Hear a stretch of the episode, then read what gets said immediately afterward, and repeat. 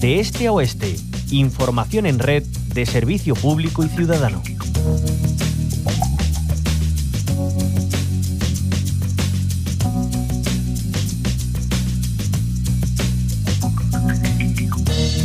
Otro de los temas que estuvo en la mesa de esas reuniones convocadas el viernes entre el presidente de la Junta y los partidos de la oposición, eh, pues ha sido la sequía, de la que se habla continuamente, eh, pero también a diario vemos que aumentan los lugares en los que hay restricciones de agua.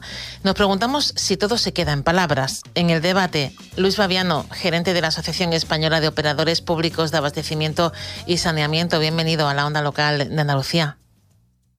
Hola, buenos días. Bueno, no sé si tuvo ocasión de, eh, ver las comparecencias de, de, todos los partidos políticos después de esas eh, reuniones. Eh, creo como nos preguntábamos que la sequía se queda en, en, el debate político. ¿Qué hace falta realmente hacer, ejecutar para ir sentando las bases de un futuro un poquito menos incierto respecto al agua? Bueno, yo creo que es necesario los consensos. Es más, creo que sin consenso será muy difícil solucionar los problemas y dar pasos firmes hacia una, una transición hídrica clara. ¿no?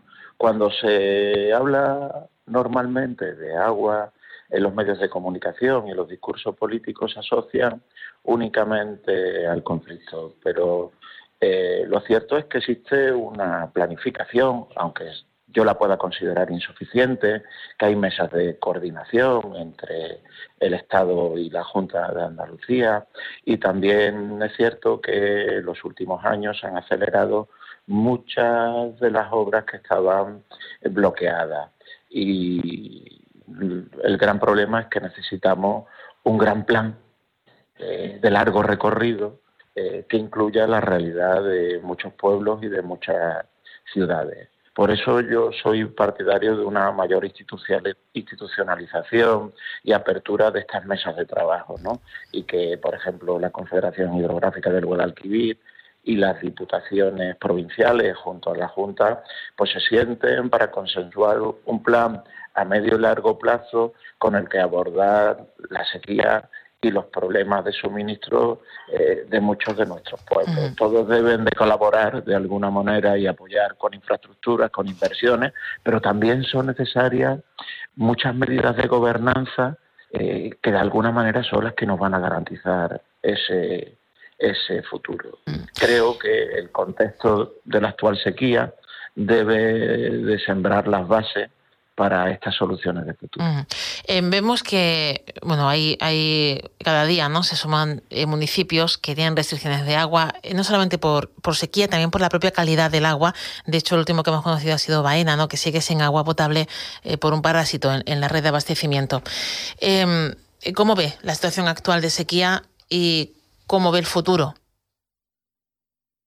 Bueno, desgraciadamente el, futuro no es halagüeño en un corto proceso. Es decir, es verdad que mm, tenemos que hacer un diagnóstico acertado de la situación y transmitir a la ciudadanía una foto clara. La sequía actual que estamos viviendo ha tenido menos impacto que otros episodios similares como la que vivimos del año 91 al año 95 donde recuerda que se acometieron cortes de suministro al año y medio del comienzo, mientras que el actual no ha habido que actuar de esta forma tan generalizada, eh, en gran medida porque se han aplicado los planes de sequía que nos han permitido reservar recursos para usos prioritarios como el abastecimiento eh, y también hemos garantizado muchas actividades económicas. No obstante, eh, si este año nuevo hidrológico eh, del mes de octubre, que comienza el mes de octubre,